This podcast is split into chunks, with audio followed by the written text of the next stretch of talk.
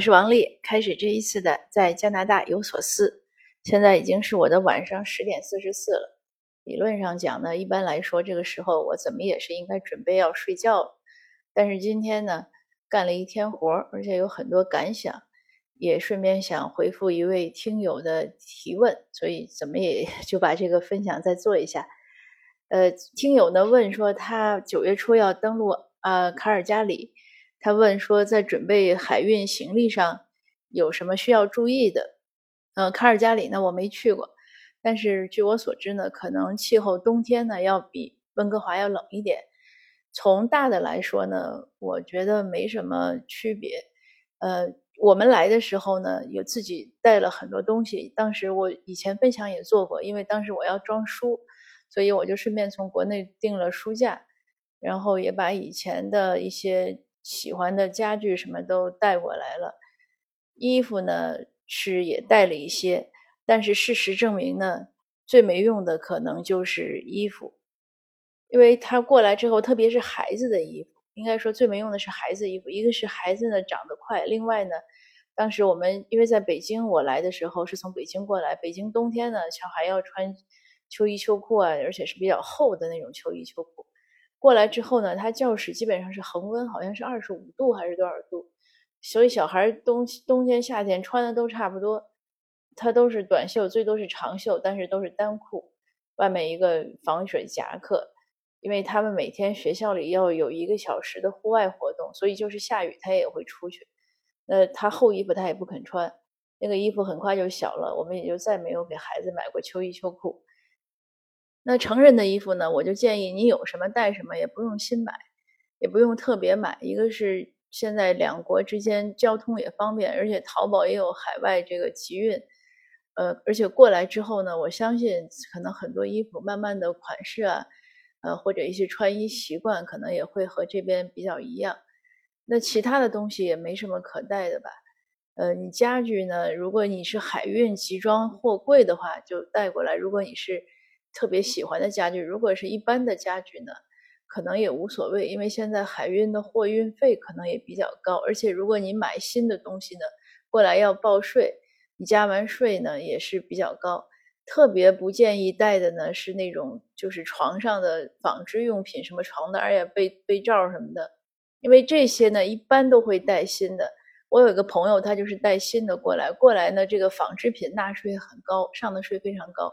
但是在这儿呢，这些年，尤其是像宜家呀，或者还有一些，你上网一搜，它有很多地方卖的那个产品，应该也都是棉的，价格也不贵。我我感觉和淘宝上看到的也差不多，就是你人民币换成加币，然后再加上运费也差不多。那一般的常用药呢，如果刚来的时候呢，可以带一点，但是它有一些药好像是不许入境的，这个自己查一下。但有一些小中药，如果你习惯吃，就带一点，但也不要带太多，因为过来之后，你一般药它也是两年就过期了。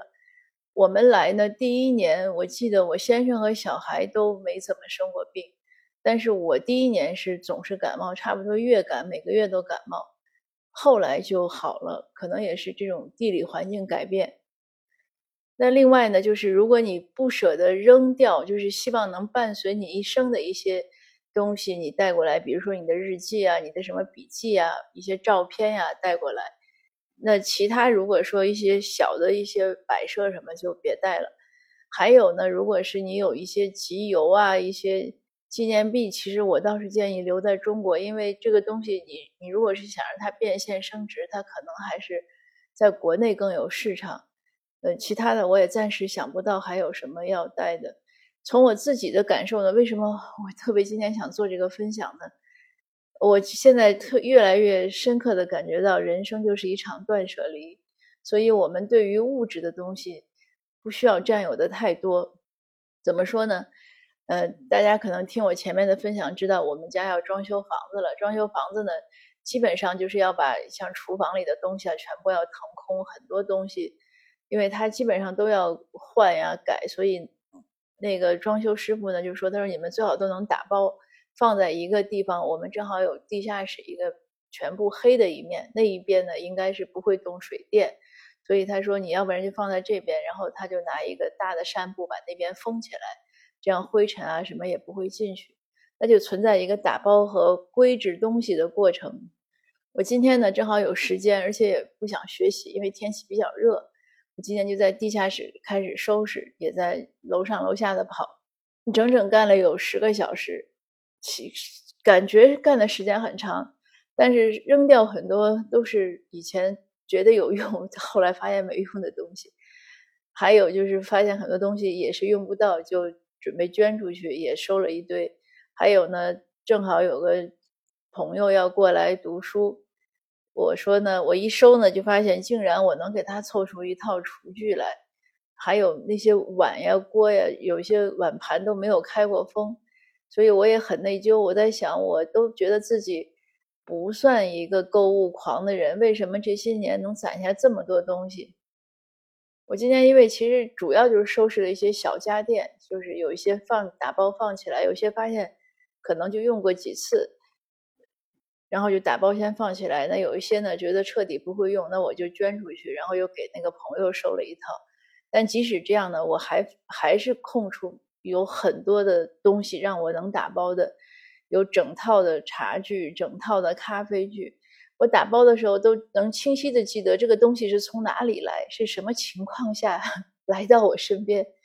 我而且有一套茶具呢，是我大学刚毕业那阵在一个公司上班，去四川出差，当时人家厂家给的一套，就是当地比较好的一套茶具，是紫砂还是镶镶银的。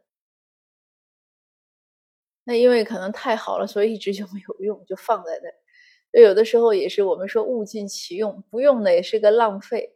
那我现在就是勇勇敢的，或者说。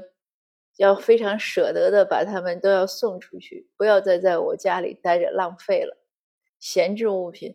那正好在收拾那些多余的碗碟的时候呢，我小孩也来厨房，我就跟他讲，我说将来你如果要自己独立生活，无论中餐还是西餐的餐具，我都能给你一套全新的，你就不用买了。这个也不是开玩笑，其实有时候想想，我们中餐的餐具呢。是从国内搬家来的时候，我买了两套。按说呢，我想两套也不算多嘛，因为我想当时孩子还小，觉得他总是会打个碗呀、盘子。那万一打了，那就正好那么多盘子也可以互相补充。可是这两套呢，一套都没打完，所以两有一套基本上没有用过。那还有西餐的盘子呢，是过来有的时候赶上什么打折呀，或者在哪儿。呃，什么 garage sale 呀，什么，总之就是零零散散就买了一些，然后就堆了很多。那我是觉得非常惭愧，我觉得一个人拥有拥有这么多东西，从来没有用过，确实是一种浪费。那就更别说衣服了，所有的女士可能对自己的衣服都会有感觉，买的时候总觉得是缺一件。然后买完了之后呢，有的时候买一件又会不停的配来配去，配裤子了，配鞋了，配什么，都配了一个遍，最后发现哦，一年可能也穿不了几回，然后发现十年之内可能也就穿了那么几次，扔也不是，送人也不合适，就是一个浪费。那我今天一天呢，都是在这样的边整理边回忆边自责的一种心情下度过的，所以我也想提醒。搬家来的朋友，那有些东西不需要的呢，就不要带来；就能用的呢，就留给国内的亲友啊，或者是捐的慈善组织呀，或者送给谁去用。总之，让让东西呢都能流通起来。